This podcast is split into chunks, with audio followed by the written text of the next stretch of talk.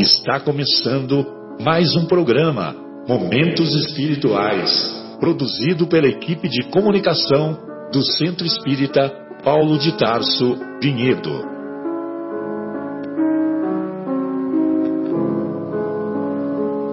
Se guardas contigo o estigma do sofrimento, indagando pela solução dos velhos problemas do ser e da dor, se percebes a nuvem que prenuncia a tormenta e o vórtice traiçoeiro das ondas em que navegas, vem conosco. Estudemos a rota de nossa multimilenar romagem no tempo, para sentirmos o calor da flama de nosso próprio espírito a palpitar e morredouro na eternidade, e acendendo o lume da esperança, perceberemos juntos em exaltação de alegria que Deus, o Pai de infinita bondade, nos traçou a divina destinação para além das estrelas.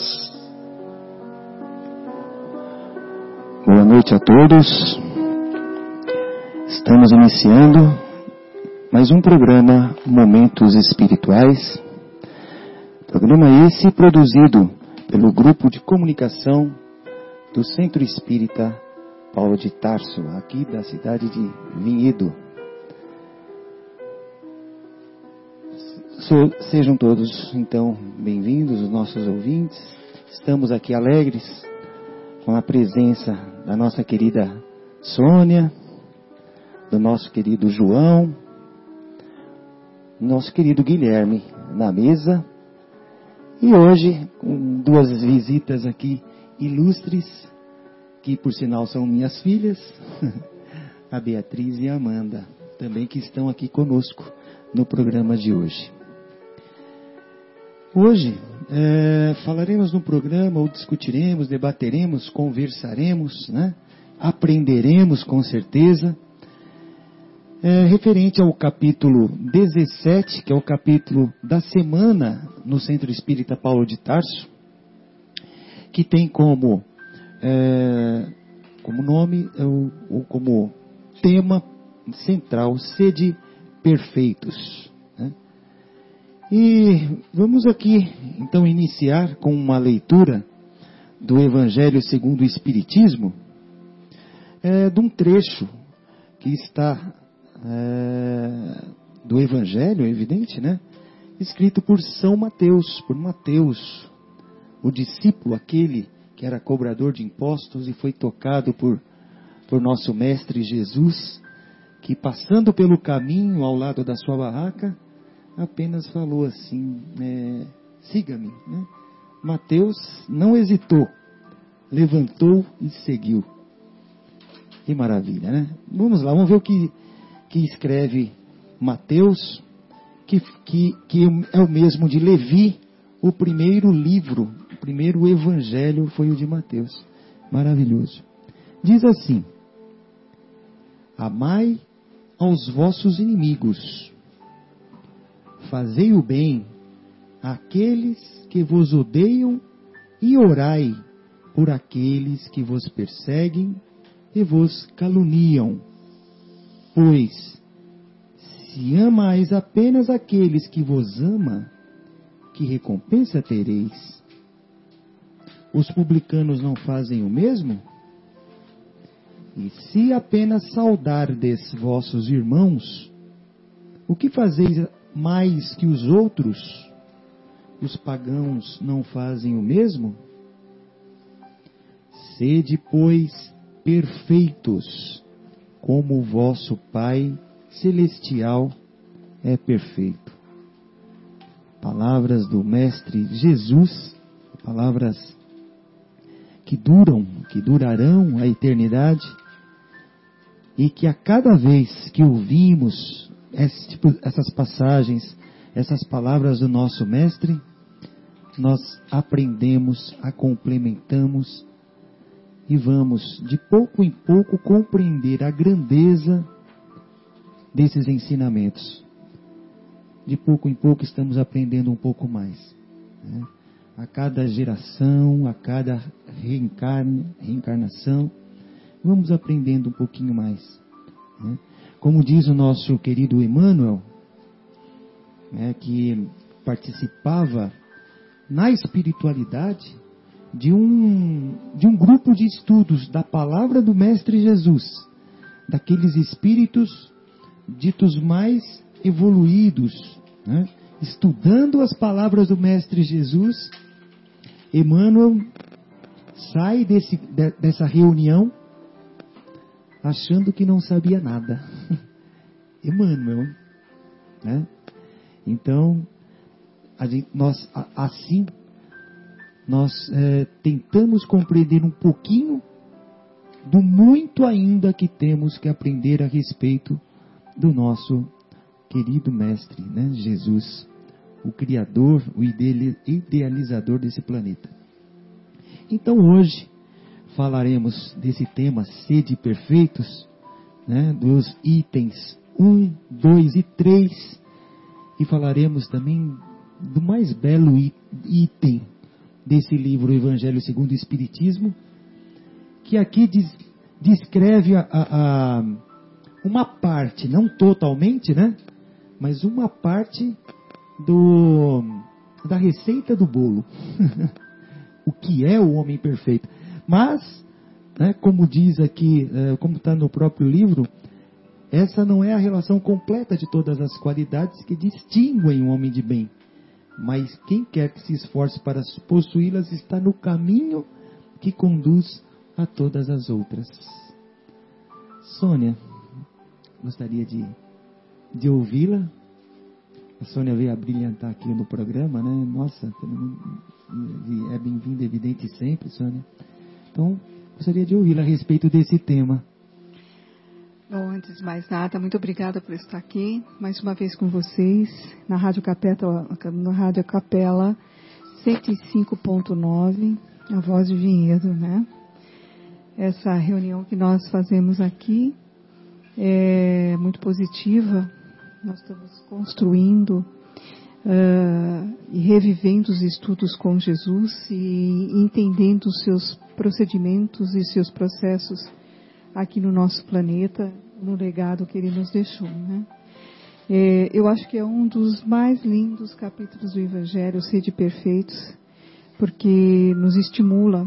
Né? Nós podemos sim chegar à perfeição, nós podemos caminhar e construir esse legado para nós.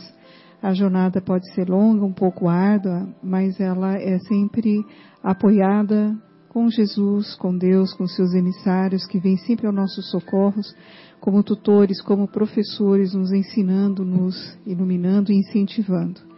E dentro deste capítulo de Sede Perfeitos, é, eu acho que é um poema, né? O homem de bem, todas as qualidades, as virtudes que um homem deve ter. Poderia ficar aqui enumerando várias virtudes, né? Para começar a ser o homem de bem, aquele homem que faz a reflexão de si, se como, como que ele se comportou naquele dia, se ele ajudou alguém, se ele faltou com alguém, se ele perdoou, usou de indulgência, se ele teve tolerância, paciência, se ele foi prestativo, fraterno. Teria inúmeras situações que a gente pode comentar que são importantes no comportamento para ser um homem de bem. Mas essas características morais tão bem resumidas no Evangelho segundo o Espiritismo, eu acho que tem um, vou usar aqui uma colocação que o Haroldo Dutra Dias fez uma palestra sensacional, cujo tema é o homem de bem, e ele inicia assim, com a questão 625 do, de O Livro dos Espíritos. Qual seria o melhor e maior uh, pessoa que pudesse as pessoas se espelharem como guia e modelo? E a resposta foi uma só palavra: Jesus. É a, é, foi a resposta mais simples e única que se foi utilizado dentro dos anais da filosofia. Então, uh, Jesus resume tudo, ele é o modelo e guia. E não existe outra pessoa para exemplificar o homem de bem. E ele, o Haroldo Dutra Dias, foi muito feliz em basear uh, essa palestra dele sobre o homem de bem, mostrando as atitudes uh, de Jesus diante, desde o seu nascimento. nós vamos ter muitas e muitas, muitas séculos para nós, como espíritos, entender a magnitude da descida de Jesus, da, da vinda de Jesus até o planeta.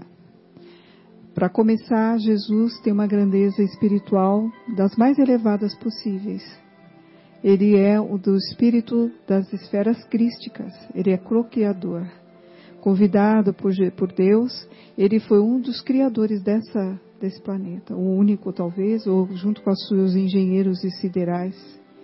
Então, ele tem uma elevação hierárquica muito grande. Nós não temos capacidade ou ciência para distinguir ou avaliar isso. Mais do que isso, ele é o nosso governador também. E Jesus largou, diminuiu, ele, ele deixou, vamos dizer assim, temporariamente a sua grandeza espiritual e a sua governadoria do planeta para vir até nós.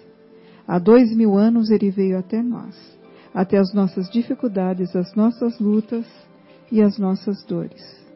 E só para finalizar esse contexto, ele veio é, para compartilhar conosco as coisas aparentemente, aparentemente simples, como um olhar, um sorriso, como uma cura, um apoio, um conselho a todos eles que chegavam. Por favor. Que lindo. É, é isso mesmo, só para complementar, né, Sônia? A ciência diz que o nosso planeta tem uma idade aproximada de 4,5 bilhões de anos. Né? Então diríamos que há 4,5 bilhões de anos Jesus ajudou a formar esse planeta. E ele já era um, era um espírito na, da esfera Krishna, né? É isso, isso, né? Crística, desculpa. Cristo. Isso. Então, que é um, uma, uma, uma, uma esfera angelical, né?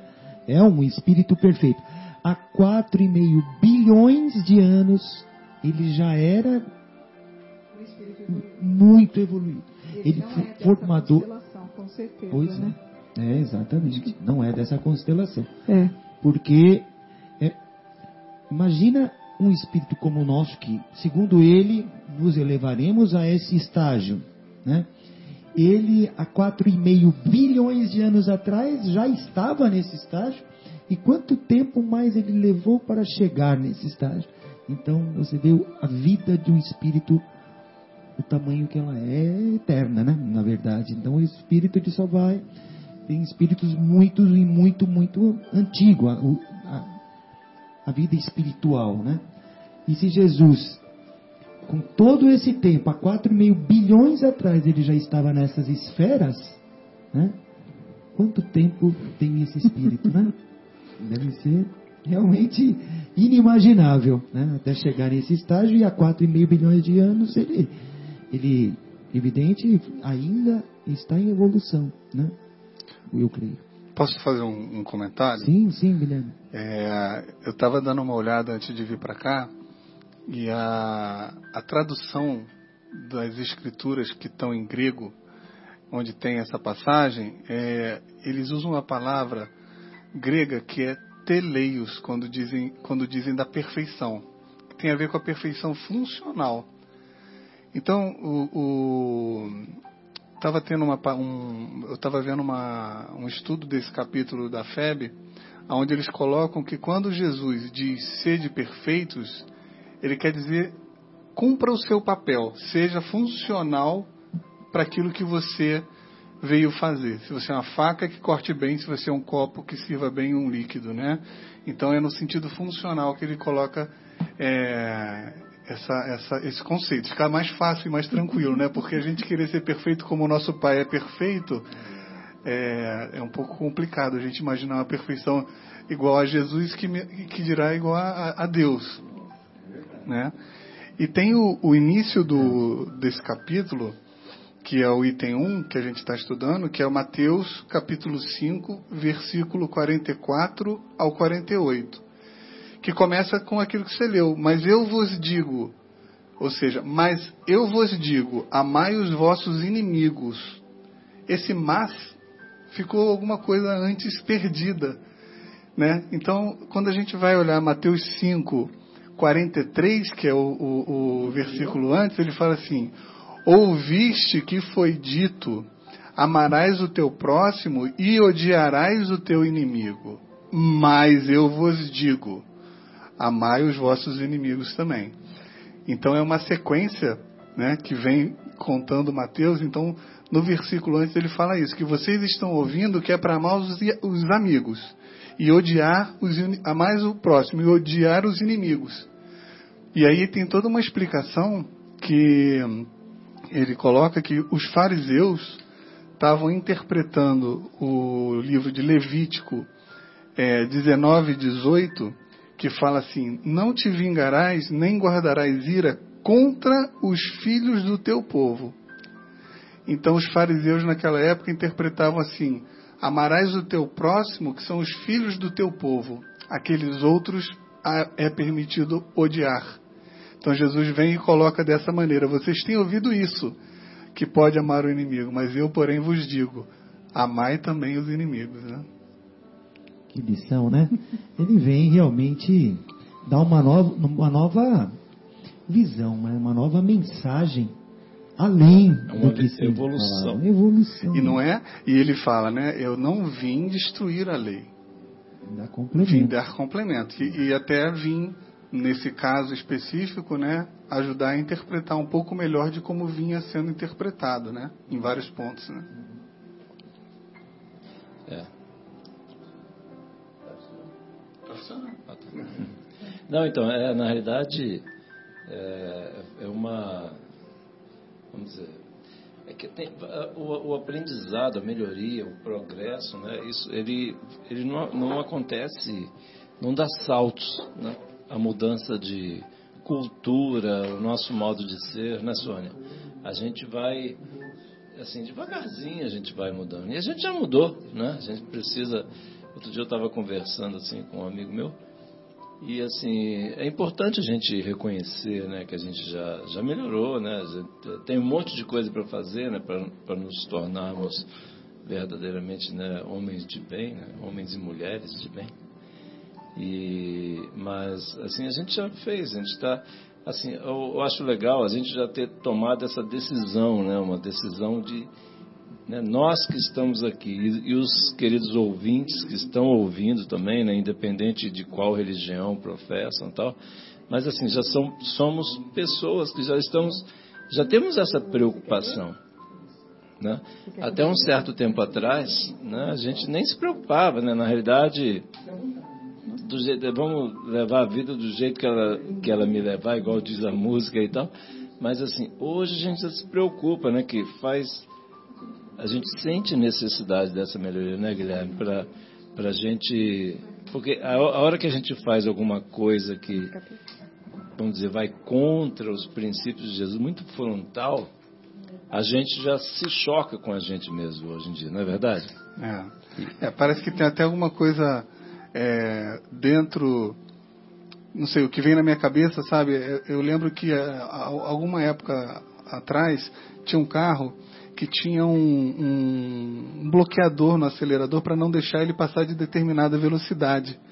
Aquilo ali existia porque se eles não colocassem aquele bloqueador, os usuários iam ah, talvez acelerar e usar muito do motor. Eu não sei se era questão do motor ou da velocidade das vias, eu não sei. Mas eu acho que a gente tem internamente cada vez mais perceptível isso, esse, esse calço para a gente não acelerar demais em certas coisas. Então, quando a gente vai de encontro alguma lei de Deus, né, a gente se sente mal. Às vezes a gente até faz, mas alguma coisa lá dentro vai falando para a gente. E parece que isso vai crescendo, né?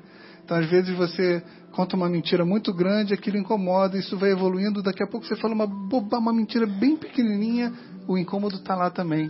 Né, vai fazendo com que a gente vai recuando nessas. É, nessas... Eu acho que é, não, eu entendi. Eu acho legal essa imagem que você falou. E eu, eu acho que uma coisa que acontece assim é que com esse processo, né, de, de, de estudo, né, de graças a Deus poder participar, né, ter essa oportunidade de estar aqui discutindo, conversando e assistir palestra, ler né, tantos livros maravilhosos. Mas assim, aí a gente vai começando a sentir Porque no início tem que colocar o batente lá para não acelerar. Depois a gente começa a ter consciência de que não pode mais andar tão depressa. Então, assim, e aí a hora que a gente começa a sentir isso aí, né? ter vontade, né? Isso que ele estava dizendo, né? Quer dizer, a gente que está aqui, ó, sexta-feira, 10 horas da noite, estamos aqui, olha que legal, falando sobre o Evangelho, conversando sobre as ideias de Jesus, refletindo sobre o que Jesus quis dizer, né? Igual o Marcos está dizendo, a Sônia comentou. Jesus já estava lá né, nos primórdios da terra, ele já era aquele espírito crístico lá em cima. Lá, né? Imagina né, de onde veio esse espírito, há quanto tempo. E aí, quer dizer, a gente discutir tudo isso. Pra, e ele falou para a gente assim que né, tudo que eu faço, vós podeis fazer. Né? Então, assim, olha que beleza. Então, eu, eu acredito. Se ele falou, eu acredito. É, o, querendo complementar a sua ideia, João, o Haroldo Dutra, muito feliz na exposição dele. A gente deve divulgar esse nome, Haroldo Dutra Dias, é, aparece no YouTube. Ele tem várias palestras, ele é um, um juiz de direito, jovem ainda, com uma vida bem interessante, bem sofrida. Ele conseguiu tudo através Isso, do esforço. É e ele tinha tanta vontade bonita, de né? conhecer o, o, a, a Bíblia em si, intrigava tanto essa história da Bíblia, do, do nascimento de Jesus, das coisas do passado, da história do passado, que ele foi e estudou a fim o grego para entender e transpassar para nós algumas interpretações, como até Jesus também já fez uma interpretação muito bem colocada pelo Guilherme, né? Uma palavra, mas uma vírgula já dá um sentido diferente, totalmente diferente da, da frase. Mas o mais interessante que ele fala é que Jesus entendia o estágio evolutivo do homem é, naquela época. Ele tinha ciência é, de todas as suas imperfeições é, do, da humanidade na época que Jesus veio, né? Uma humanidade. Então Jesus não veio impor ou violentar as massas com a sua, é, com seus ensinamentos, mas ele veio exemplificar. Por isso, o homem de bem, o melhor exemplo, o modelo e guia, como havia falado no, na questão 625 do livro dos Espíritos, ele veio exemplificar, simplesmente para trazer ao homem a sua postura aqui terrena, que é única, é singela e simples, mas é muito difícil. Renovação.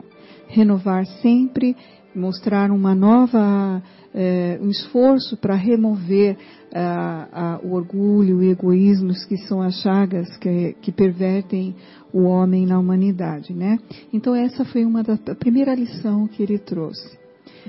Marcos pediu e pedido feito, pedido aceito, pedido concebido. É realmente muito bonito a passagem do terceiro item é deste lindo livro. Mesmo, né? Acho que vale a pena a gente ir lendo, debatendo. É, a gente vai ler um pouquinho, debate um pouco. E acho que até o final do programa a gente consegue ler o item todo. Então, uhum. é muito bonito. Eu vou ler uns trechinhos daqui de O Homem de Bem, que ele começa a fazer uma descrição. Vamos ver se vocês prestam bem atenção, porque quem estiver se comportando aqui como essa descrição, está no caminho certo. Mas também, se não estiver se comportando em atitudes, em pensamentos, não está errado, está conhecendo. Então, é a chance de começar a sua renovação e seguir o caminho certo. Né?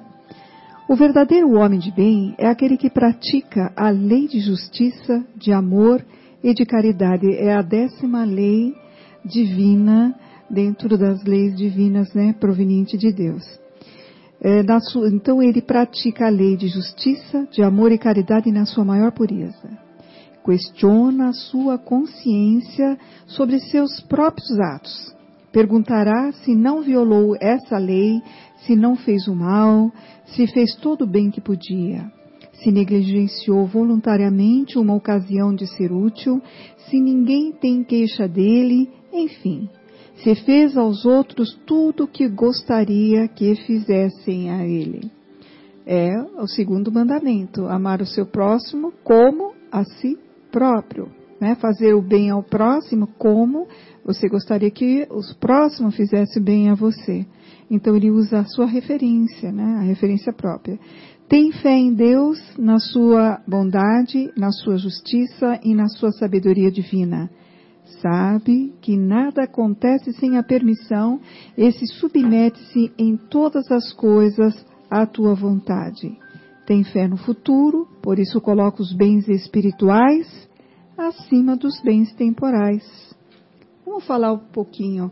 Fé no futuro, bens temporais e bens uh, espirituais.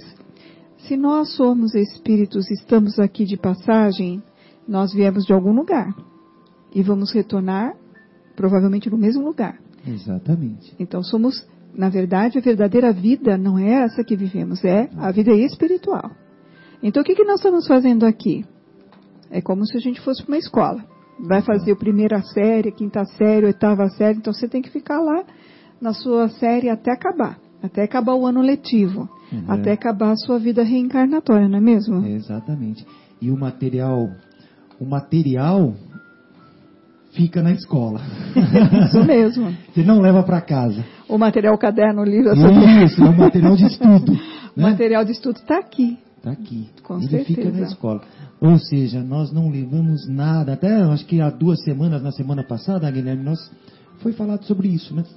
É, sobre bens materiais, enfim, o, uh, é, aquele, aquele capítulo do Mamon, né? Aham. né? Uhum. Que, é, que, que fala sobre a gente, nós estamos muito as pessoas, o ser humano em si, né?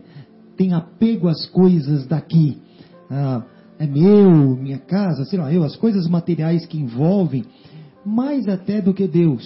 Né? Então, É deixa Deus de lado e, e, e, e volta para o que está aqui. E, e, na verdade nós não somos proprietários, está tudo assim, confiados a nós, nós não levamos absolutamente nada. Usufruto, nada. apenas usufruto Usufruto. concedido por Deus. Exatamente. A hora que ele quiser, ele tira. Ele tira, a hora que ele quiser. E é isso, né, que está falando, nós, de dar, né, o homem de bem, ele dá muito mais atenção, dá muito mais valor as coisas espirituais do que as materiais. Você falou uma coisa certa, nós vamos deixar os livros aqui, os cadernos, como se fosse uma escola, né? Uhum, Eu, na escola. verdade, nós levamos uma coisa. Nós levamos o conteúdo desse estudo que Sim, você teve. E é o verdade. conteúdo, esse é o bem que nós temos. O que nós aprendemos, o que nosso conhecimento, o conhecimento é o que nós levamos na Legal. nossa bagagem espiritual. O maior tesouro de todos, que a ferrugem não corrói Não corrói. e que o tempo não destrói. Muito pelo contrário, mesmo. se acrescenta, né? É. Só soma. Isso É, mesmo. é, isso que eu exatamente ia comentar, assim, que, por exemplo, usando essa, essa te interrompi aí, Não. Guilherme. usando essa, essa imagem da escola, que é, é, acho perfeita, muito legal, é assim, na escola, o, o- assim, a gente, não é para a gente ficar guardando o livro, é para a gente guardar o conhecimento, né? Igual que a gente vai usar, é lógico que todas as coisas materiais são super importantes, isso não quer dizer que a gente é, não tenha que dar importância, não tenha que ter cuidado, não tenha que buscar viver da melhor forma, buscar o conforto e tudo mais. Mas assim, é, na escola a gente busca o conhecimento, não é, é ter um, vamos dizer, um monte de livro para sair carregando livro para lá e para cá todo dia. Não, a gente tem que sair de lá com muito conhecimento. E aí, aqui, vamos dizer, fazendo esse paralelo com a, com a vida, né, a gente tem que também levar o conhecimento a nível de progresso, né? O, todas essas coisas materiais que são importantes, de novo, né? Da, da mesma forma que os livros são importantes, todas as coisas materiais que a gente usa, se utiliza, né, para progredir, também são importantes, né, Guilherme? É isso aí. Sem, É, é sem esquecer do, do. O conhecimento é importante, é, é o que a gente leva, assim como as lágrimas que a gente enxugou, a gente leva, aquele amor que a gente deu, a gente leva, aquele irmão que a gente ajudou, a gente leva. Além do conhecimento, também tem toda, toda a ação na caridade que a gente pode fazer aqui, que também a gente leva. Né? É verdade. E até um paralelo, uma brincadeira, né? Eu me lembro na, na época de escola, no, no colégio estadual, quando a gente passava de ano, ou seguia para o outro ano, é, os livros do ano passado, a gente passava para aqueles alunos, as mães, às vezes, porque a gente, poxa, vivia numa comunidade ali, o uniforme que não servia mais. Você, ah, meu filho é um pouco menor, tá? em tal série. Não, não, tá aqui, o uniforme já não serve mais. Vai, ia passando para os outros. E os livros também, porque os livros naquela época não mudavam tanto quanto os de hoje. Nossa, o de hoje, cada ano é um, né? Porque mudou um negocinho de nada ali. Não, naquela época não. Você usava muito, você passava. Se você não rabiscasse tanto livro, ele servia para o outro, né? E a gente passava. E é bem isso mesmo, né? A gente passa os materiais, ó, vai usando aí, os outros vão aproveitando o que nós vamos deixando de material e, e segue para o conhecimento para frente, né? Essa brincadeira. Podemos, de, antes de passar para o segundo tema, ou a segunda parte, vamos fazer uma pausa? Vamos, Guilherme, está na hora? Vamos, é, e a pedidos, vamos então ouvir o Homem Bom com Roberto Carlos. Estamos de volta depois dessa linda música do, do Roberto, O Homem Bom. É, dizem até né, que essa música foi dedicada, ou foi, quando foi composta né, por Roberto, foi pensando no nosso querido Chico Xavier. É, eles eram amigos, né, e, e o Roberto esteve com Chico algumas vezes, e até o nosso querido Marcelo, na verdade, faz uma falta aqui para nós, que ele tem uma memória né, excelente, mas aquela música, é,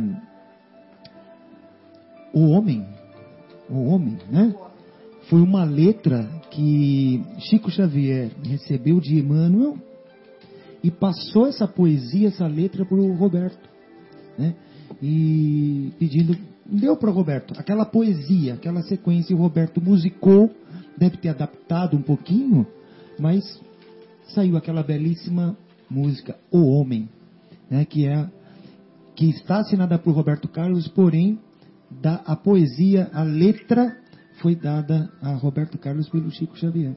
Nos anos 70. Nos anos 70, é isso mesmo. E aí o Roberto compôs essa música, O Homem Bom.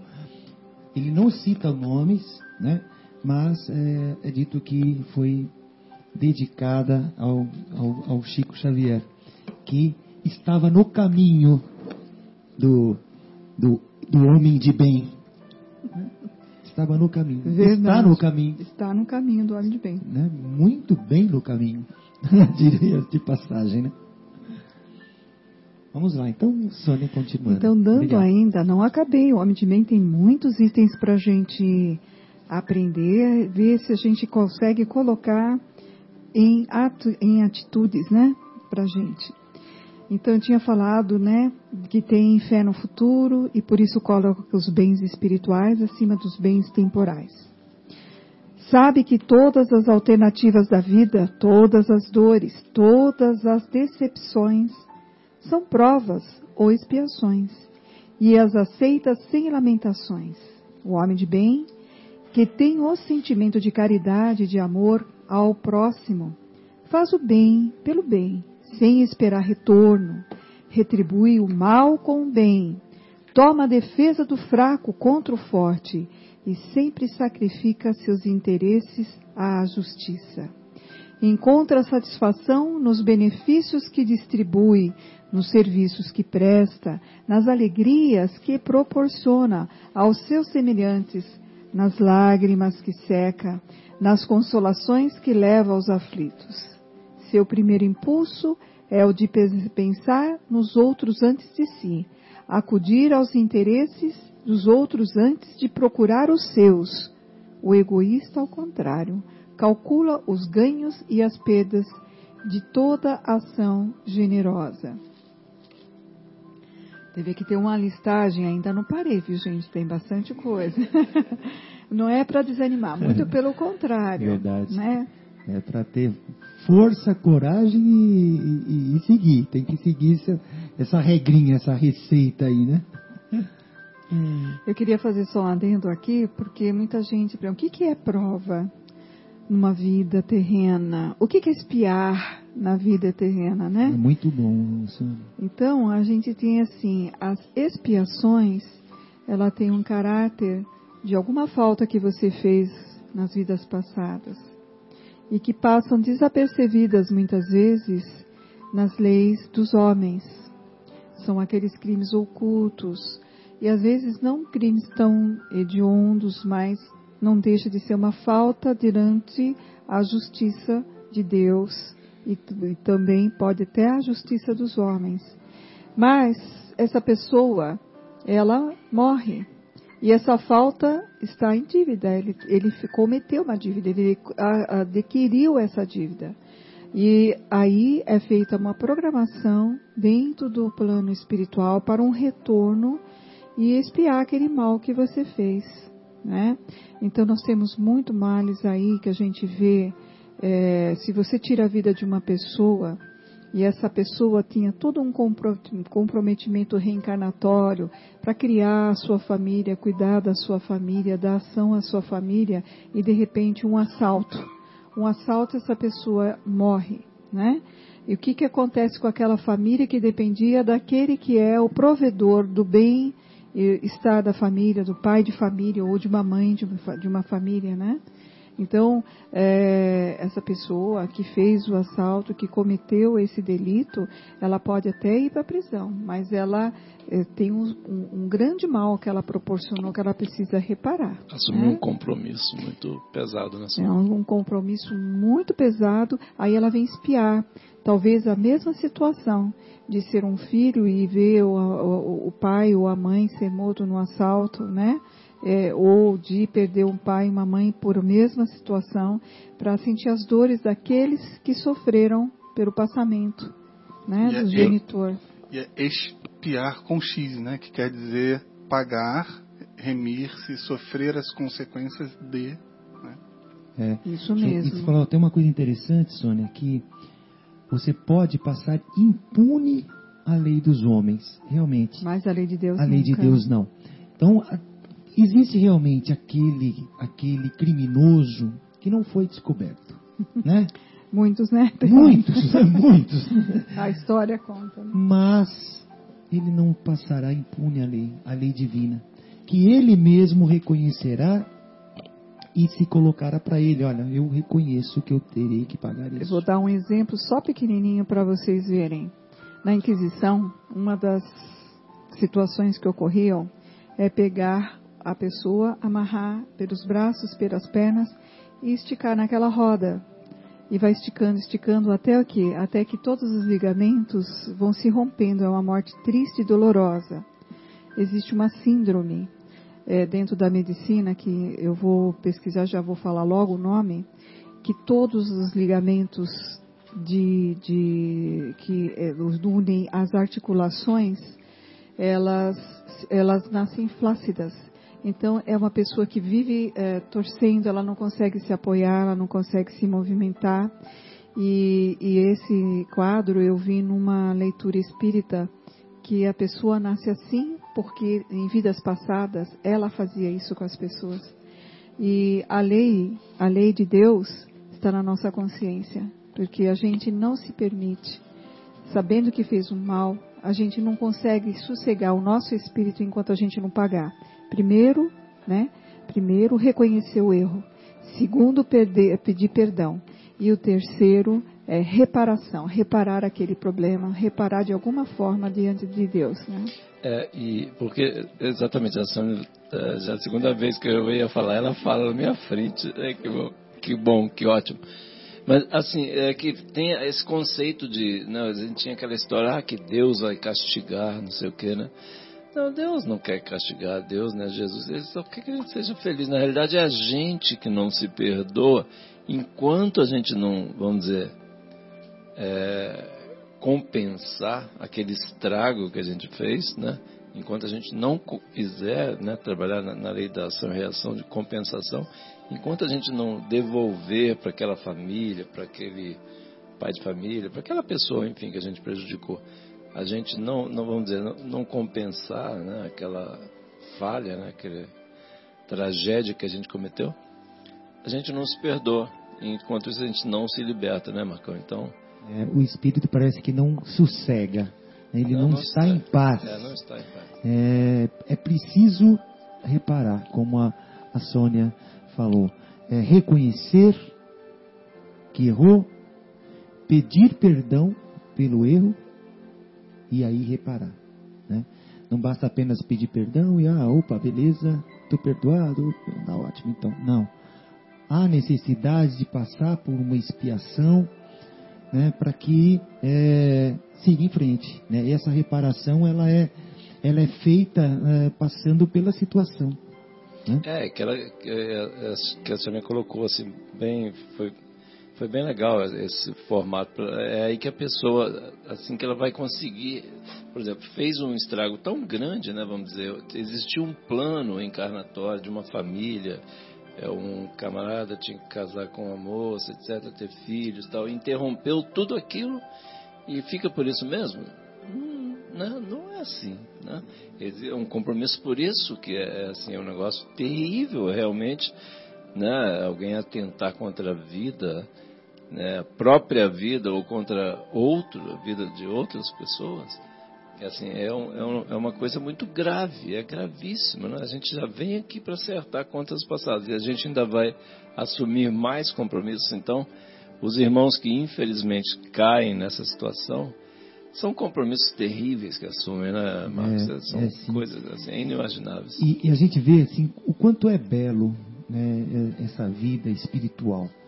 É, porque é assim, as pessoas que vêm para expiação, que vêm com expiações, assim, até como doenças, doenças raras ou algumas doenças, né, é, enfim, que, que, mesmo o espírita ou quem acredita em reencarnação, achando que aquilo é uma reparação, é, mesmo estando com esses, nesses estudos ou tendo um pouco dessa consciência, não deixa de amar essa pessoa, né? Porque uh, tem algumas culturas que pensam no seguinte, até eu acho que os hindus, se eu não me engano, eles têm aquela questão das castas, né?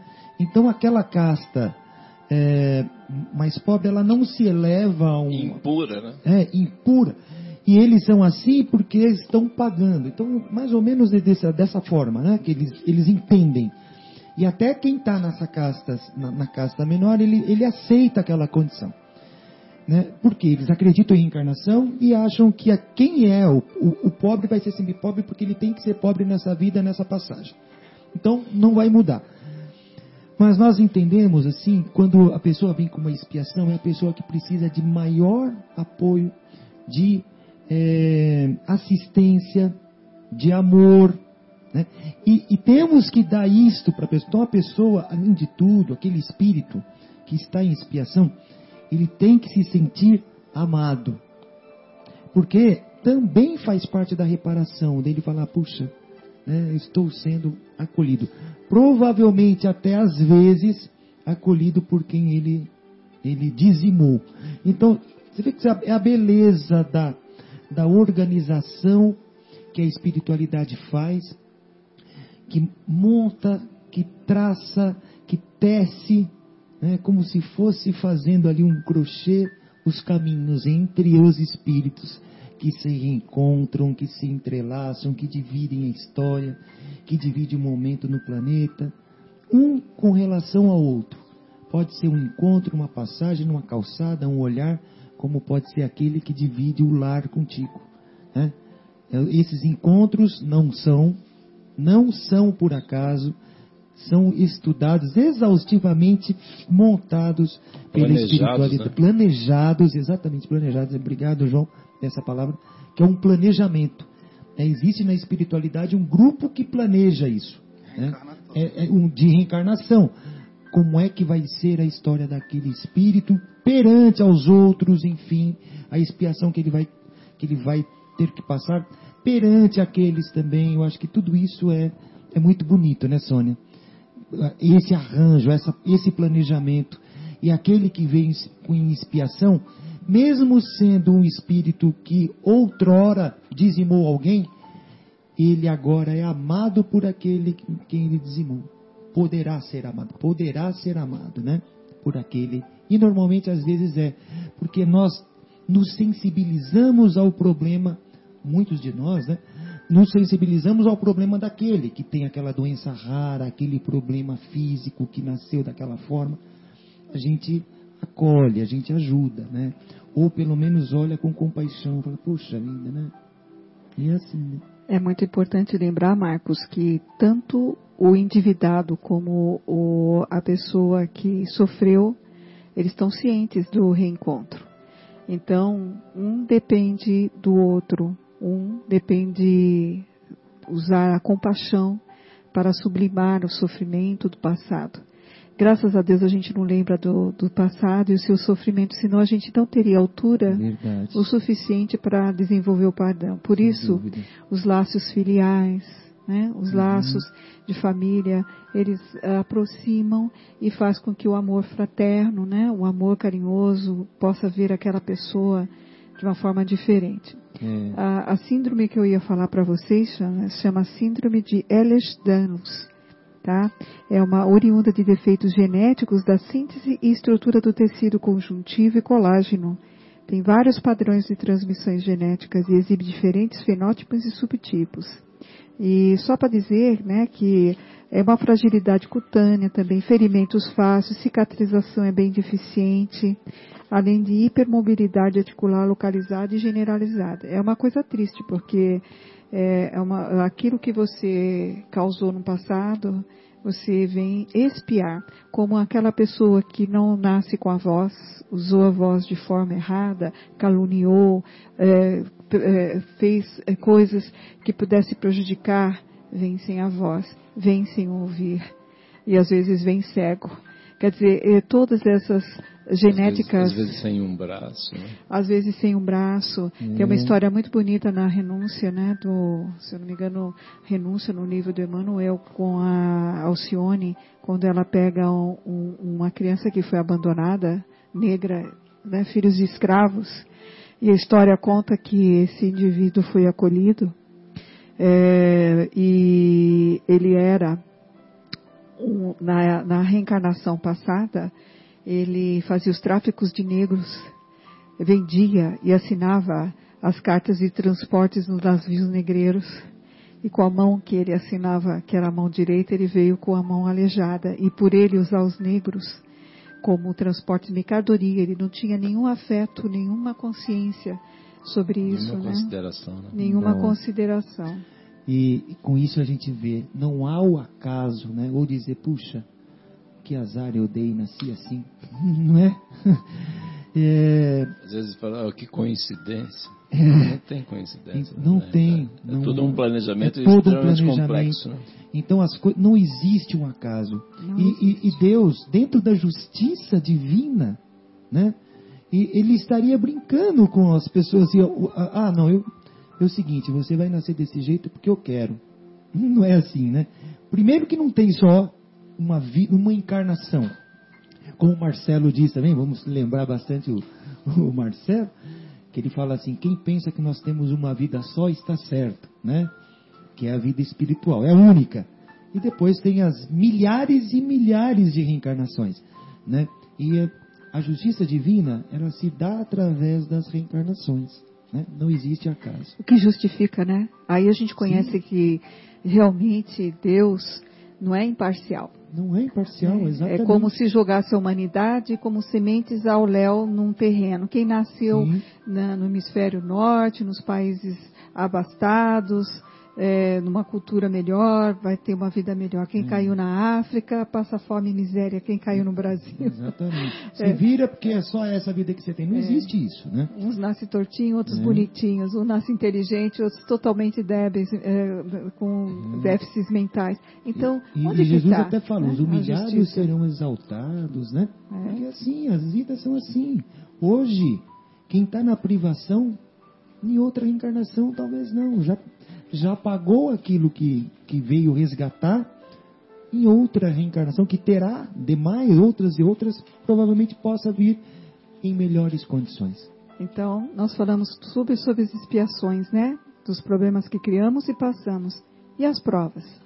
Só para concluir o raciocínio da nossa frase, prova é aquilo que a gente vive todo dia, né? As nossas provinhas, a prova da tolerância, da paciência, da abnegação, com o chefe, com o paciente, com, um, com um dos nossos convíveres, o vizinho, o, trânsito. o trânsito, Na fila do né? banco. o- o- os parentes na fila do banco. Nós temos várias provinhas que são lançadas para a gente superar, burilar o nosso ego, burilar o nosso jeito. Então, por isso que Jesus falava e fala sempre, para a gente sempre ter isso na nossa mente.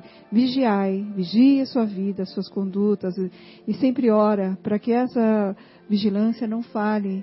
E na hora que as provinhas vêm, você esteja preparado de coração para entender eh, e não cair nos erros, né? É isso aí.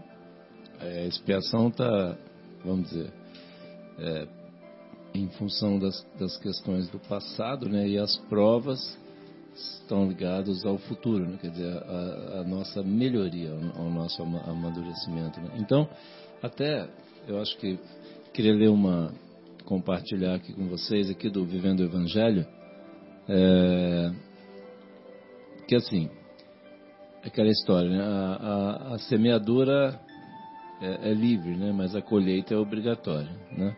Então, assim, para a gente é, ter uma lição que o nosso querido André Luiz, o André Luiz tem sempre aquele, aquela receita de bolo, né, Marcão? E aí o André Luiz tem uma lição muito linda aqui É muito lindo. no Vivendo o Evangelho, volume 2, e a lição chama-se Tuas Sementes.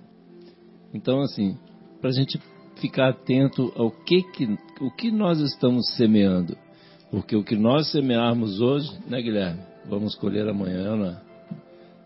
Então, então o André Luiz fala assim: fala com brandura, encoraja com fé, ouve com atenção, escreve com amor, age com tolerância, dialoga com carinho, ensina com paciência, responde com perdão, pondera com caridade, ampara com esperança, trabalha com correção, analisa com misericórdia, convive com fraternidade, compreende com benevolência.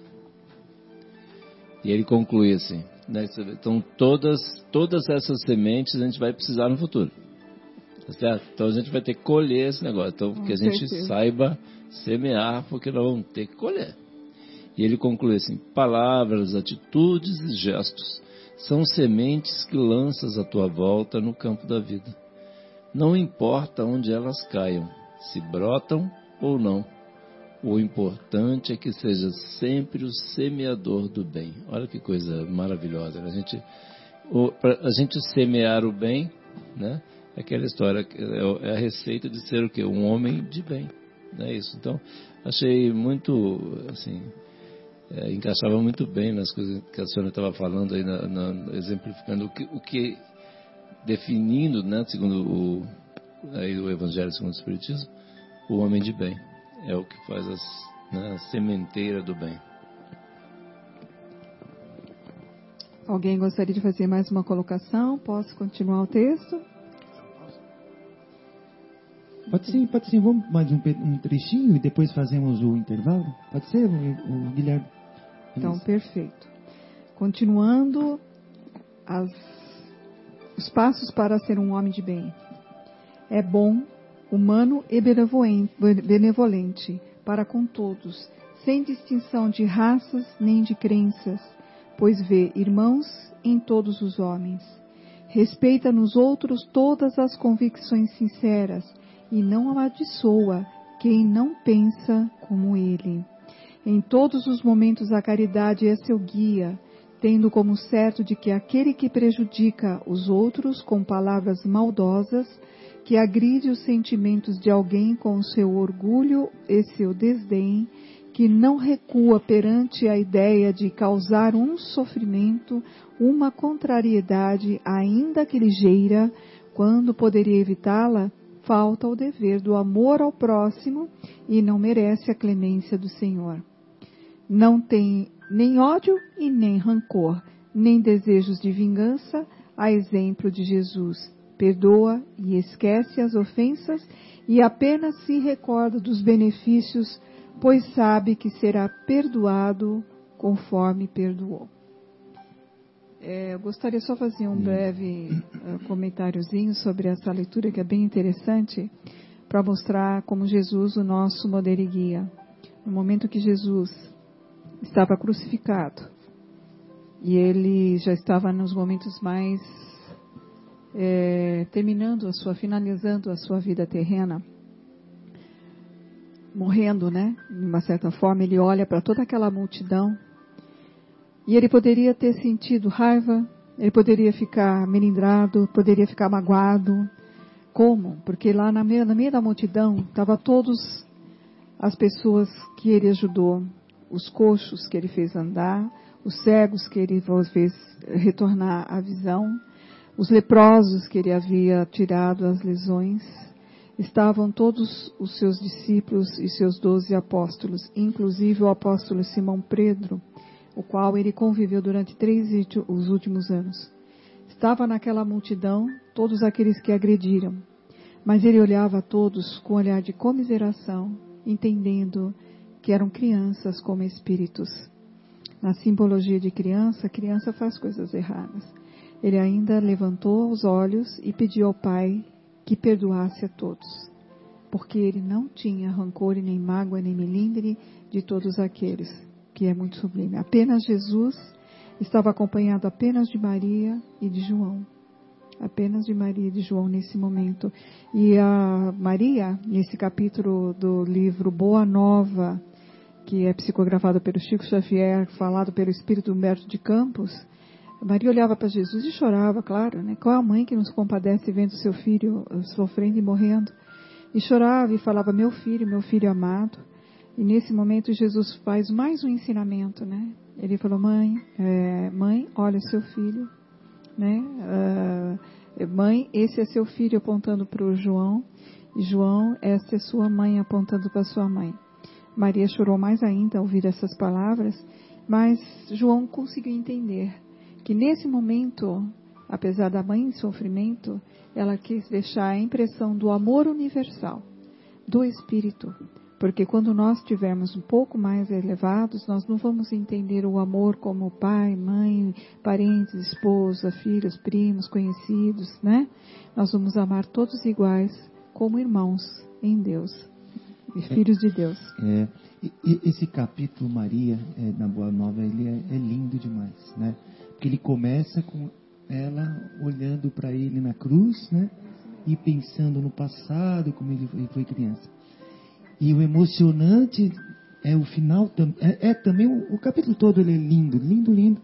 E da forma como ela, ela desencarna, né? Uhum. Ela estava em Éfeso, estava sozinha em casa, acho que ela estava com alguma febre, alguma doença. E e na hora do desencarne, quem vem recebê-la? Né? Vem o, o, o, próprio Jesus, que vem e, e ela vê e ele conversa e ela aí até conta no livro que ela vai fechando o olho, serenando e deixando o corpo e ele ele segue. Veio acolher vem, ela, vem, né? Vem recebê-la, vem é acolhê-la. Né? Lindo. E quando João, que João morava com ela na cidade, né, de Éfeso, eles viveram os últimos anos. E ele, quando ele chega a casa, retornando, acho que veio rápido porque ela estava doentada. Quando chega, ela já estava, já, já, já havia desencarnado. Já fez o passamento, é, né? Já fez o passamento. e Jesus a acolheu. É, é, lindo. Quem puder ler esse, esse capítulo, é Maria, né? Maria. Maria. É capítulo 2. É, é, é lindo, é lindo. Mas se não me engano é esse mesmo que eu, que eu li. Nossa, achei assim, é emocionante, é emocionante. Vamos para o intervalo? Vamos. Depois pra gente, a gente volta do intervalo já comentando esse, esse trechinho, porque hoje até no Anel de Luz, a, a Cris, ela fez lá, fez a leitura do livro, e ela falou algo sobre palavras ao vento, né? Jogadas palavras, porque a mesma boca que às vezes falam coisas belas de amor, é a mesma que ofende. E ela fala, poxa, mas como Emmanuel, né, explica, como uma fonte, uma fonte só de água limpa pode ter também água suja. Isso não pode, não poderia acontecer, né?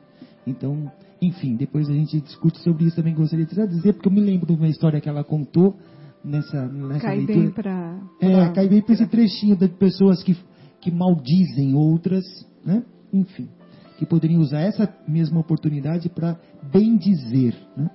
Mas vamos lá. Vamos. Guilherme.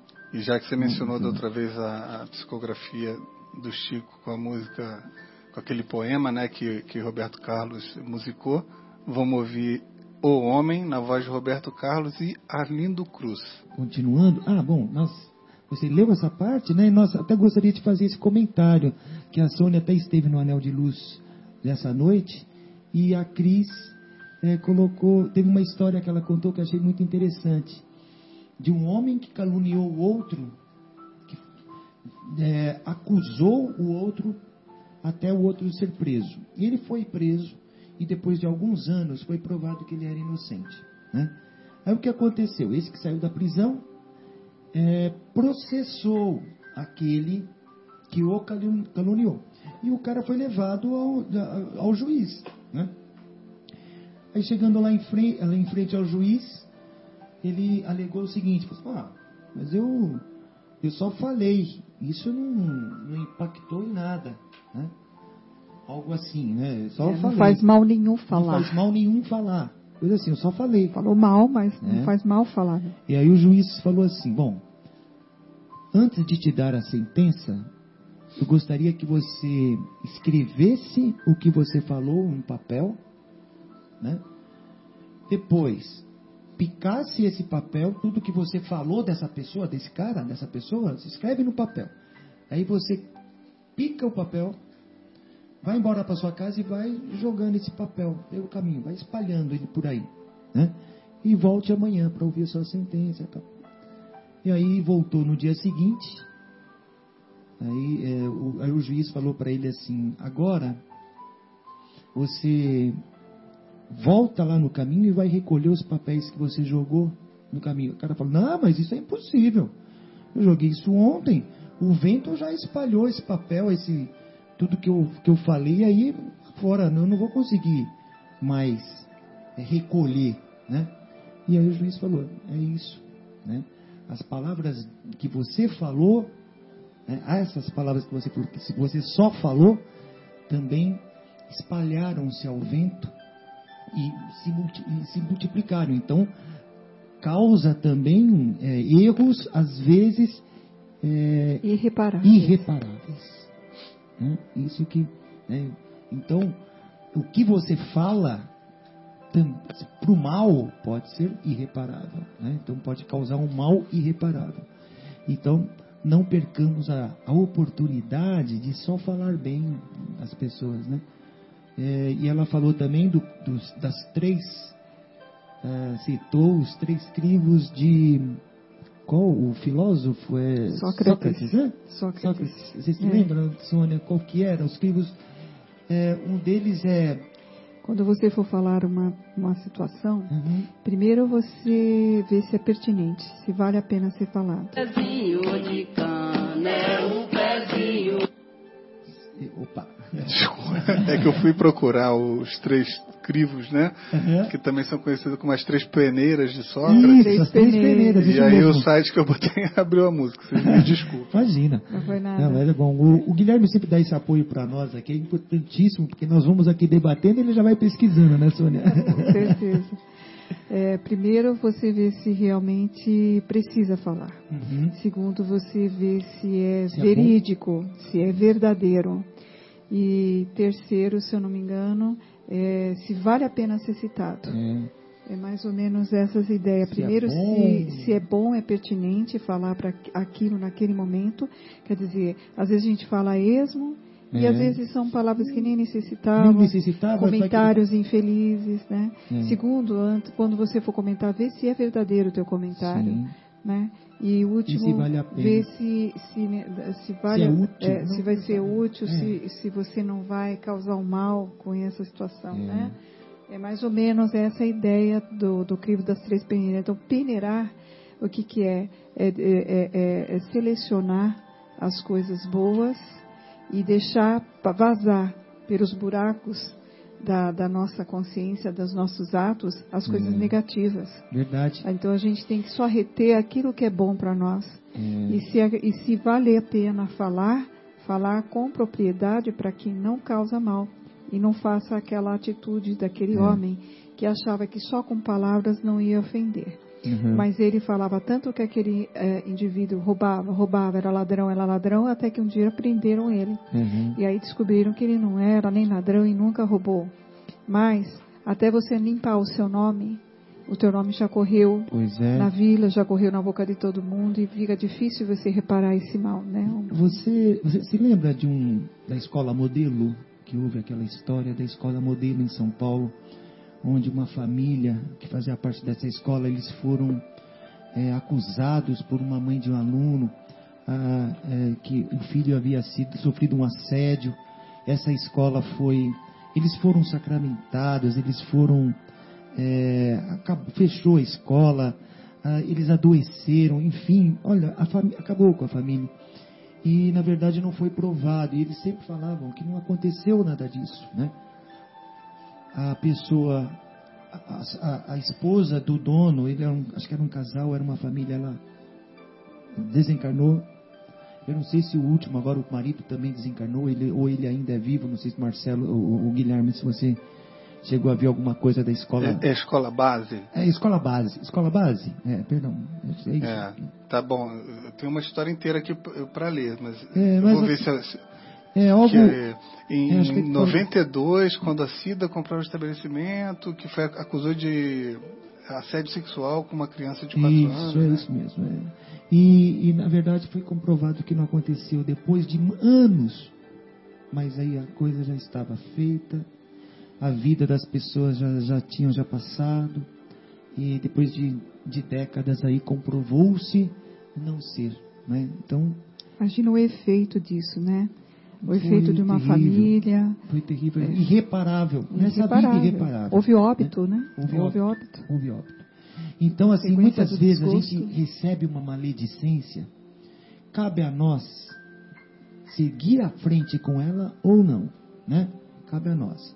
E o melhor é a gente, quando ouvir alguma coisa nesse sentido, manter o silêncio. Manter o silêncio. Não, não siga, pelo menos não siga em frente com aquilo. Ah. Porque aquilo chega para uma pessoa, outra pessoa vai, fala para outra, fala para outra, fala para outra, vai. É. E hoje a internet também é muito disso, a coisa viraliza, né? Um, um, uma uma, uma acusação mal feita viraliza também. Tem um é ditado que fala quem viralizam... conta um conto aumenta um ponto, né? Isso, quem conta um conto aumenta um ponto. conta e termina com outra história diferente. É, aí é. fica pior, pior ainda, né? Mas era esse comentário. Desculpe, aí Sônia, vamos dar então sequência. Bom, é... vamos continuar com os passos para ser um homem de bem. Ainda tem um caminho mais para a gente chegar a esse patamar. Então, o homem de bem, ele é indulgente para com as fraquezas dos outros, porque sabe que ele mesmo precisa de indulgência e se recorda das palavras do Cristo, que aquele que estiver sem pecado lhe atire a primeira pedra. Não se satisfaz em procurar defeito nos outros, nem colocá-los em evidência. Se a necessidade o obriga a fazer isso, procura sempre o bem que possa atenuar o mal. Estuda suas próprias imperfeições e trabalha sem cessar para combatê-las. Emprega todos os seus esforços para poder dizer nos dias seguintes que há nele algo de melhor do que no dia anterior. Não se exalta a si mesmo, nem seus talentos à custa de outrem. Ao contrário, aproveita todas as ocasiões para ressaltar as qualidades dos outros. Não se envaidece de sua riqueza, nem de suas vantagens pessoais, pois sabe que tudo o que lhe foi dado pode ser retirado. Nós vou dar uma pausinha para a gente falar sobre isso, a gente comentou. Nós somos usufrutuários. Deus nos deu aquilo que nós merecemos. Cada nós temos uma prova, uma missão. A missão de uma dona de casa para ter filhos e cuidar daquela família e fazer com que a prole se desenvolva. A missão de uma profissão que você abraça pode ser de gari, pode ser de professor, pode ser de, de advogado, administrador, pode ser de médico, pode ser de advogado, senador, até um presidente é, pode ser uma pessoa que desenvolve uma riqueza expressiva, como pode ser uma pessoa que vive nos limites da, dos valores monetários. Todos nós temos uma missão. E dentro desse contexto da missão é que nós temos que ter, que ponderar que nós que achamos que temos aqui fortunas inúmeras, né? Aquelas inum, uh, uh, fortunas que a gente não conseguia, indimensionais, né? De tão grande. Eu ouvi o meu pai falar na época, os Matarazos era a família mais rica que existia na cidade de São Paulo, na capital. Ah, a fortuna do Matarazzo nunca vai acabar, nunca vai acabar, nunca vai acabar. Mas tudo tem um limite, tudo tem um fim. E hoje eles não são tão ricos quanto foram no começo do século passado. Mas por quê? Porque o grupo de pessoas que herderam o nome de Matarazzo são outros espíritos, outras situações, é, é, que são outras indumentárias dentro da, do processo de reencarnação, que não é para ter a, a, a, missão da riqueza, que diz que é uma das mais difíceis de obter. E não raro às vezes os pais são ricos e os filhos terminam as suas vidas pobres, totalmente sem condições. Por quê? Porque é, não era para ter essa missão para ter. Então, os bens Deus dá, Deus tira, e nós somos usufrutuários. Então, agradecemos sempre o teto que temos, a condição de saúde para o nosso trabalho que faz com que o dinheiro entre e todas as condições que fazem com que nós possamos ter uma vida um pouquinho melhor, mais refrescada, não deixando de pensar naquele próximo que precisa. Então a gente pode aprender a compartilhar, dividir, que está dentro do processo do homem, bem, né? No mínimo possível, mas não deixando de ajudar, né? É verdade, bem lembrada, Sônia, porque às vezes as pessoas falam assim, poxa, mas por que eu não tenho nada e aquela lá tem tudo? Né? tenta buscar explicação nisso e parece que coloca a culpa em Deus, né? Eu não sei, parece, mas não, não é assim. Eu até eu lembro de uma de uma entrevista, mas na verdade não, não, não, me lembro de com quem que era, mas a pessoa era rico, mas tinha problemas, houve um AVC, algo assim, que não, não tinha mais é, a coordenação motora. Sabe o que ele falou? Eu daria toda a minha fortuna para poder escovar meu dente sozinho de novo. Ou seja, um movimento básico né, que nós fazemos todos os dias e não damos valor, aquele, ele venderia tudo que ele tinha para voltar ao que era antes. Né? E, e, às vezes a gente não dá realmente razão, né? É, não dá, desculpa, valor ao bem que nós temos, por menor que ele seja. Porque às vezes a saúde é o nosso bem maior, e às vezes não temos a saúde, mas é aí que tem que ter a compreensão. Nada nos acontece por acaso. Não, não moramos nesse país por acaso, não temos a família que temos por acaso, nada é por acaso. Então, aquele que é rico, a prova realmente é muito grande, né, né João? Porque é uma prova grande ser rico, porque ele tem que saber utilizar aquilo não pensar naquilo como não se orgulhar do que tem, né? Saber ajudar os outros é muito mais difícil. E, para o pobre, qual é a prova dele? É ter fé, resignação, né? humildade. Disposição né? para trabalhar. Não é a né? humildade né? do humilde, aquele, humildade até uma, uma época nós até o João até comentou isso e realmente é isso. O humilde não é o pobre, o humilde é, é, é, um estado de espírito, de ser humilde, né? É que às vezes a gente, é que a gente estava falando, ah, não, aquela é, pessoa muito humilde, não, aquela pessoa é pobre. É pobre, humilde. Pode é ser que ela seja humilde ou não. Ou não, né? Pode ser arrogante, pode ser orgulhosa. Não, sempre... E a prova do pobre é ele ser humilde, né? Ele Aprender ser... a humildade e a simplicidade. Sim, a simplicidade. Né? Mandando, falando do homem do exemplo, Jesus Moderguia, ele começa desde a manjedoura. Ele projetou esse nascimento, não foi acaso, entendeu? Para mostrar que dentro dessa nascimento da manjedoura, para que todos os ouvintes se lembram, é, não havia estalagem naquela época. Todas estavam ocupadas por um, uma situação que estava um evento que estava acontecendo na cidade. Maria estava em trabalho de parto e deu a luz nele numa estalagem, junto com animais. E lá que Jesus nasceu. E o que, que representa isso? Jesus, com esse advento, ele quis dizer para nós que não é de onde o homem começa que define quem ele é e para onde ele vai. Então, desde esse começo, a gente tem muita facilidade de ver as características físicas de uma pessoa, a etnia, o sexo, é, a profissão, o grau de conhecimento, cor escolaridade, cor da pele, né? Tudo isso a gente consegue ver, mas nós não conseguimos ver a alma que ocupa aquele corpo. E Jesus, esse mestre excelso, nasceu na manjedoura para mostrar humildade e simplicidade. Né? É, eu gostaria de só complementar uma coisa muito interessante que você falou, que me lembrou uma frase do Dalai Lama. Lembra do Dalai Lama? Que ele fala sobre os homens. É, quer ler, João? Pode? Então é o seguinte: ele fala assim: os homens perdem a saúde para juntar dinheiro, depois perdem o dinheiro para recuperar a saúde. E por pensarem ansiosamente no futuro, esquecem do presente de forma que acabam por não viver nem o presente e nem o futuro. Vivem como se nunca fossem morrer e morrem como se nunca tivesse vivido. Então, é, a presença do homem aqui na Terra, a gente pensa muito nos bens materiais, pensamos, ah, eu tenho que viver, eu tenho que sentir todas as emoções, eu, eu, eu quero ter adrenalina, eu quero ter as condições e a vida é tão fugaz, é tão passageira, né? E assim a gente acaba é, perdendo muitas oportunidades de crescimento espiritual só para viver as sensações, que tudo vai é, então, embora, fugir dia, é, né? É, eu acho que, desculpa, é assim, exatamente aquela uma pergunta né, que a gente deve sempre fazer assim.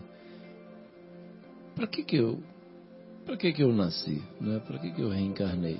Perfeito. Qual que é o objetivo desse negócio aqui? Será que é para ter essas emoções todas aí ou para nos transformarmos em pessoas de bem. Renovar, transformar. Renovar, deixar, quer, quer dizer, igual que a gente estava comentando lá no início, né, que, por exemplo, o progresso, nosso progresso, não vai acontecer em degraus, tá certo? Ele vai acontecer de forma contínua. Devagarzinho a gente vai melhorando, né? A gente vai se desligando do orgulho, do egoísmo, né? Vai trabalhando a caridade, o amor ao próximo. E não vai ser nunca integral, né, Guilherme? E, e aí, mas a gente tem que ir tentando, tem que ir puxando, né, puxando a cordinha aí para ir, né, para um dia nos tornarmos homens de bem, homens e mulheres de bem. Mas sabe, João, porque a gente tem medo de, ser, de fazer, porque nós temos até recursos para sermos homens de bem. Nós temos recursos, nós temos conhecimento, nós temos capacidade para isso. Comentário do Haroldo Dias. Desculpa, hoje eu estou extrapolando, falando muito, né? Mas não, é que foi o tema, foi é. o tema que eu estudei a semana é, Ainda mais é, o Haroldo é, é, é sempre uma então, figura muito importante. Ele falou uma coisa só, uma frase. O nosso medo de amar é não ser retribuído.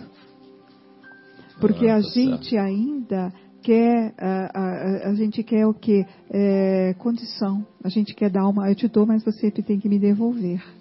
Então a gente tem medo é de. É condicional a história. É condicional. Então nós temos medo de amar, de fazer as coisas, nós temos medo de ser o homem de bem, porque nós temos medo de não ser retribuído e também de não ser compreendido.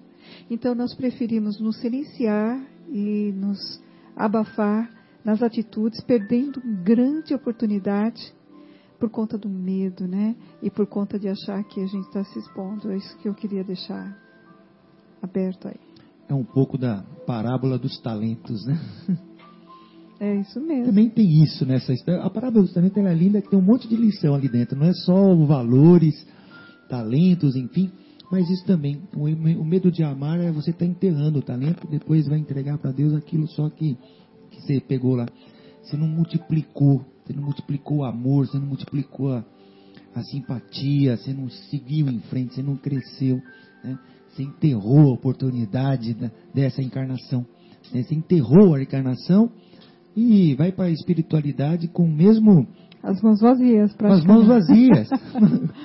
com as mãos vazias, né? E o pior é que você perdeu uma reencarnação é muito ruim, porque é tão difícil É, você achar sim. uma vaguinha aqui, viu? É, uma, É, não, então. tem é quatro para um, quatro para um, fazendo uma analogia. É, São pensou? 20 mil espíritos tentando reencarnar e nós somos 7 mil e, e, e pô, 7 bilhões, né? Bilhões, é. De pessoas e são 20 milho, bilhões de espíritos. Então, se a gente for fazer uma proporção, a grosso modo, é um para cada quatro. ah, nós temos assim uma fila de quatro pessoas. Eu tenho que esperar quatro reencarnarem para achar a minha vaguinha depois para eu voltar dentro da fila, né? E- Então, por isso, é, essa, questão de fazer realmente a gente nos perguntar, a gente se perguntar, né? Nós nos perguntarmos, é, o que, que eu vim fazer aqui?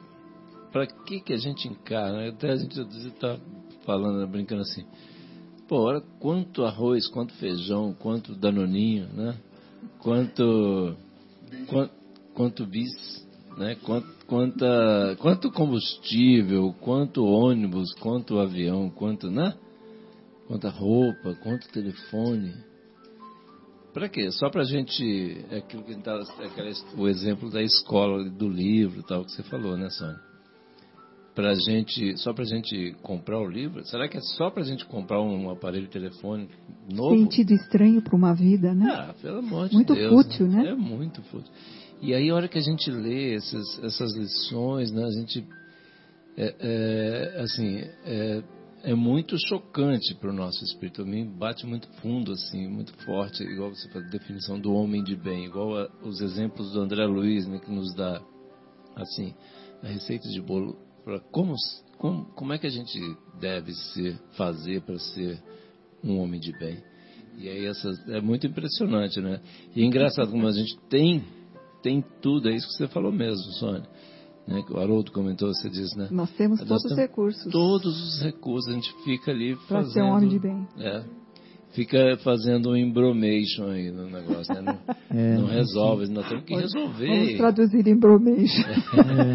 É, O embromation é Embromar, fica, é, né? ficar embromando, enrolando, não, toma, não toma posição. E a gente precisa, igual outro dia estava até, comentei até com a Fátima, estava aqui, nós estávamos lá no, no Centro Espírita Paulo de Tarso, e um, um irmão trouxe uma mensagem para a gente, falando assim que nós precisamos aproveitar esta encarnação para progredir. Não vamos perder tempo e esperar a próxima. Vai existir uma próxima? Vai. Mas assim, a oportunidade que nos está sendo dada é para a gente fazer isso já. E aí não faz nenhum sentido nós, vamos dizer, com o conhecimento todo que a gente tem, quanto, quanto tempo né, de estudo de espiritismo, né? Quantos livros a gente já leu, né, Guilherme? Quantos livros, né? Quantas palestras, quantas reuniões, quantos programas aqui, né? E aí não nos resolvermos, ainda ficarmos só nessa questão aí de, ah, eu estou ainda meio Encaixa bem, é muito, aquele que recebe, né? Muito lhe será dado, muito lhe será cobrado. cobrado. exatamente. Exatamente. É, Nós já é mesmo. recebemos muito, né? Né, Marcos? é, é sim. Quanta isso gente já recebeu, né, Sônia? É verdade? Nossa, eu só tenho E, que e sabe que é, para muitos espíritos que estão encarnados aqui, essa pode ser a última oportunidade né, de, de, de redenção, de se redimir, porque o planeta está mudando aí de, de, de categoria, né, digamos assim. Para muitos, o planeta de provas e expiações, é, ele deva voltar para um planeta de provas e expiações e não será esse. Né? Pode ser, porque essa fila é enorme, leva muito tempo para voltar eh, a espiritualidade que acho que determina num acordo, né, assim, entre o próprio espírito, enfim.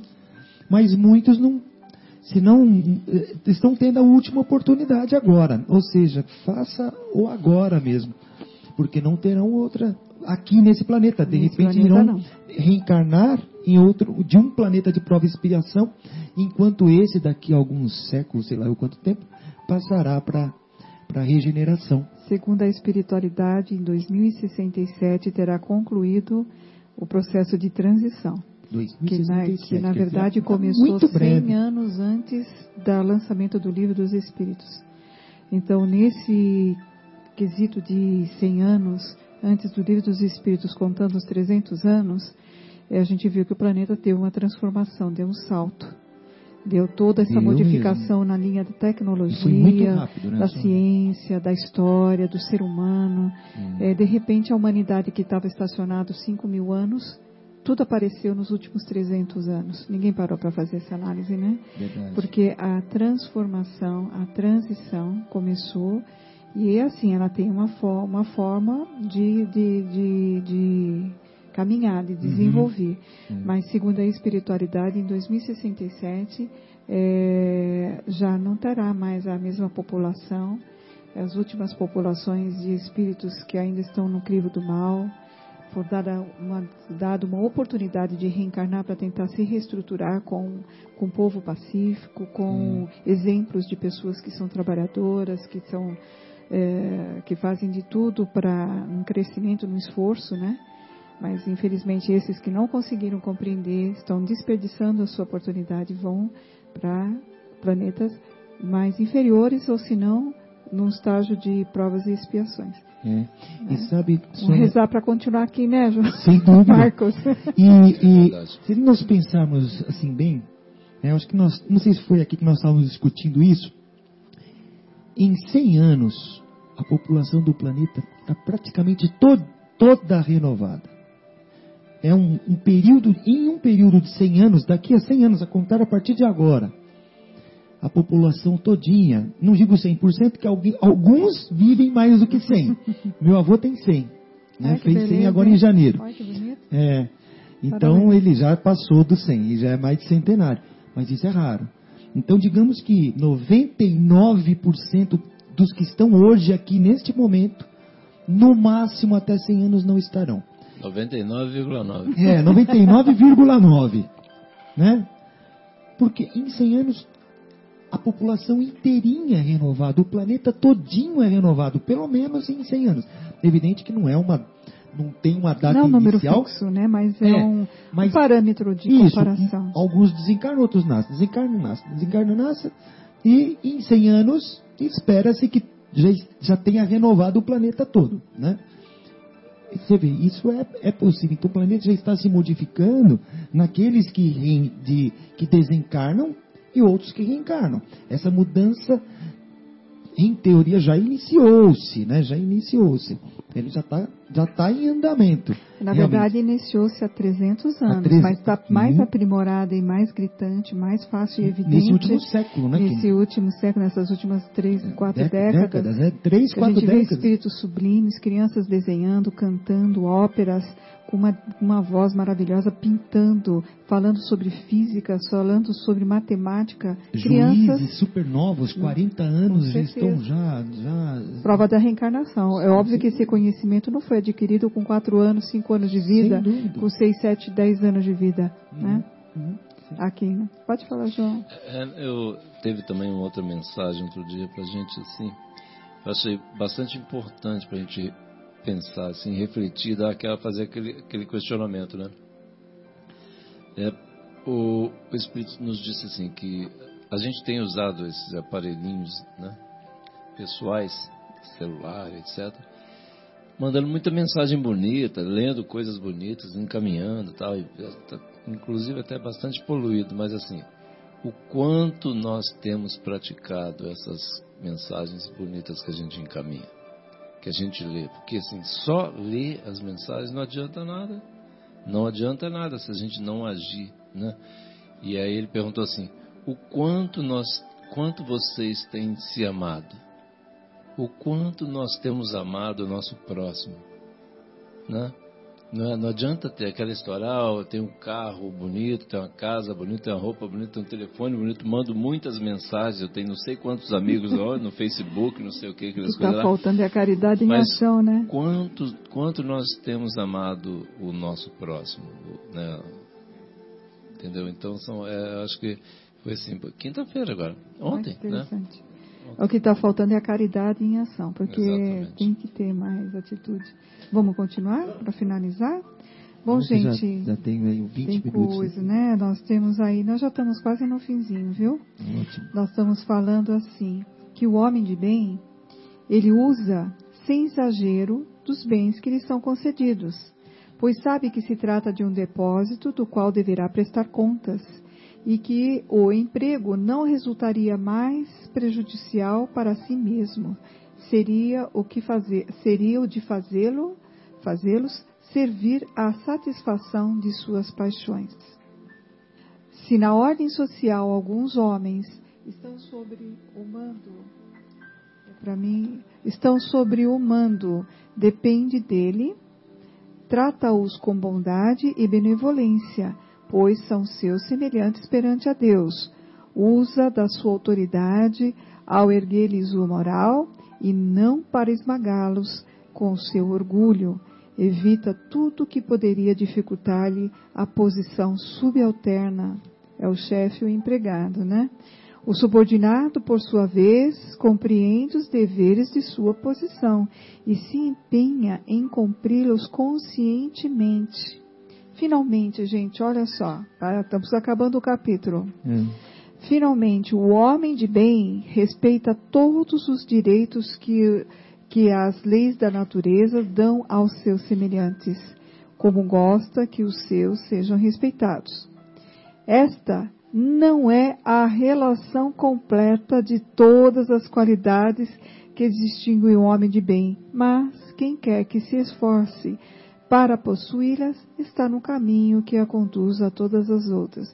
Isso é o que mais fica intrigante. Não é a relação É. completa, gente. E não nós não paramos de falar duas horas de programa comentando uma, um pequeno rol, uma pequena lista do homem de bem e não é a relação completa. Então, olha quanto, de- quanto temos ainda a, a crescer, né? É, esse item realmente ele é muito lindo, né? É muito lindo que nos mostra aí o caminho a seguir. E, e assim, pediu, é claro, nós temos que nos esforçar para fazer isso, mas não é realmente não é difícil, né? Se você seguir é, e- e- esse caminho, quer dizer, nós temos todas as ferramentas, né? Mas é que a gente não usa, né? Às vezes a ferramenta é como uma ferramenta que você não conhece. Ela chega para você e fala, caramba, o que, que eu vou fazer com isso, né? O que, que eu vou, como é que eu uso isso? Então, normalmente a gente não reconhece a ferramenta, né, João? É, vezes- Ou não às sabemos como usá-la é, corretamente. Vezes, às vezes chega um equipamento eletrônico super sofisticado, a gente usa como peso de papel. Isso mesmo. Só para não é deixar uma- voar. Essa é o, é o, o exemplo uma clássico. boa figura, né? É uma boa figura, mas então, mas é muito, é muito, é, é muito impressionante, né? Igual a Sônia falou assim, né? Essa definição do homem de bem, né? são tantos é, pontos importantes, né? Quant- quant- quanta coisa a fazer, né? Para gente, quanto tijolinho a mexer, a remover lá de dentro, quanta pedra a, a mover lá de dentro do nosso coração, para a gente se transformar né, nesse no homem da nova era, né? Que a nova era está aí, está na, tá na boca, tá, né? Nós já estamos, Já né? estamos, né? Né, Mas tem que bom nós que- estamos usufruindo. Nunca pensei é, em então- passar por esse momento, assistir, conviver esse momento. Então, olha que É oportunidade, é uma É uma oportunidade maravilhosa, né? Inclusive tem aquela história da, da data limite do ano que vem, né? Ah, todo ano tem uma data Mas não, 2012, tem aquela questão da data 2000, limite virada lá do que é o milênio. é, não, mas é- É, já passamos pelo Não tinha aquela- milênios. 2019 é a data que Chico estipulou da Exatamente. moratória, né? então Da é moratória. exatamente foi exatamente quando completa 50 anos que o homem pisou na lua, né? Isso mesmo. Então vai ser em julho do ano que vem. Mas enfim, olha que oportunidade, né? E aí tem, é, vamos dizer, a gente vê muita coisa esquisita acontecendo, né? Mas é aquele processo de lavar a caixa d'água, né? A gente acha que, olha, aquela caixa está suja, mas você olha, não, parece que está limpa, mas pega a vassoura e dá uma varrida ali O dentro. né? limo fica no fundo, É, escondido. sobe tudo e depois fica aquela sujeira. Então, na hora, na hora de lavar a caixa d'água, parece muita sujeira, né? Mas vai dar tudo certo, né? Jesus. Vai sim. Primeiro, Jesus é benevolente, ele é justo, ele é só amor, né? É verdade. Então, né, é só amor. Olha, em falar em Jesus, o Guilherme tem uma coisa muito bacana que eu acho que vale a pena ser lido, que é do contexto da passagem de hoje, que é sobre o livro Vivendo a Doutrina Espírita, do Antônio Baduí Filho, é psicografado pelo Antônio Baduí Filho, e o espírito é o André Luiz. E ele fala da pergunta 625 que nós iniciamos o programa, quem seria o melhor modelo e guia aqui para a humanidade seguir, né? E Guilherme, você pode começar? Posso, então vamos lá. Senhor, nasceste no mundo por amor a todos nós. Chegaste anônimo na simplicidade da manjedoura, enquanto o cântico de louvor da milícia celestial rompia o silêncio da noite e o sinal luminoso no céu apontava aos reis peregrinos a direção a seguir para a visita respeitosa. Vieste como modelo da perfeição moral a que podemos aspirar no curso da evolução e como o pastor amora amorável a nos guiar para Deus através dos caminhos redentores da Boa Nova. Abriste teu coração magnânimo às nossas almas aflitas e nos ensinaste as lições do bem com o próprio exemplo, para que nos libertássemos das teias do mal. Proclamaste o amor para esquecermos o ódio. Enaltecesse o perdão para deixarmos a vingança. Falaste da misericórdia para fugirmos da intolerância. Exaltaste a humildade para renegarmos o orgulho. Renovaste a esperança para olvidarmos o desespero. Ressaltaste a caridade para evitarmos o egoísmo. Apontaste a brandura para afastarmos a agressão. Engrandeceste a fé para sairmos da, sairmos da descrença. Indicaste a indulgência para não julgarmos o próximo. Recomendaste a paz para vivermos sem conflitos. Eu quero aproveitar então a, o fim da leitura para já eu, como sempre sou o último, hoje vou ser o primeiro. Vou, os últimos serão os primeiros, então eu vou me despedir inicialmente, mandando um abraço para o Marcelo, nosso âncora oficial que está gripado, que melhore rápido, para o Bruno Eustáquio, que sempre nos escuta e sempre nos é, é, privilegia com a, com a presença dele aqui pelo WhatsApp, mandando mensagens a toda a minha família, a todos os, os amigos aqui presentes, a todos os ouvintes e desejando a todos um bom fim de semana e até sexta-feira que vem. Boa noite a todos, foi um prazer enorme ter aqui companhias tão agradáveis. Essa noite passou tão rápido, né? Mandar um abraço também para o nosso querido Fabinho, que não pôde vir hoje, né? Que, e a todos os ouvintes queridos, né? Que recebam o nosso abraço, a, nossa, a minha família também lá, para não apanho, né, Guilherme? para a dona Ana Lúcia, para André, para Eduardo, para todo mundo aí. Um grande beijo, fiquem com Deus. Boa noite a todos. Ah, a Fátima também, né? Um abraço a Fátima, querida Ana Fátima, né? E, enfim, ah, foi ótimo, foi uma delícia fazer aqui esse, esse, programa aqui com vocês, a gente debater. Mas falta tempo para a gente dar para conversar bastante ainda, né, Sônia? É, mas, enfim, chegamos ao fim. Agradecemos aí a espiritualidade pela oportunidade de estarmos aqui falando sobre esses ensinamentos de Cristo. Aqui as, a Bia, a Beatriz e a Amanda já, como diz o meu irmão Mauro, desdobradas, já entregaram a rapadura, né? já estão com sono, uma já está dormindo, a outra aqui já está quase. Mas um abraço a todos, né? fiquem com Deus, a todos os ouvintes, nossos, nossos entes queridos, nossos amigos. É, enfim, a todos. Uma boa semana. Se Deus quiser, na próxima sexta estaremos aqui de volta. Um abraço. Fiquem com Deus. Até a próxima sexta.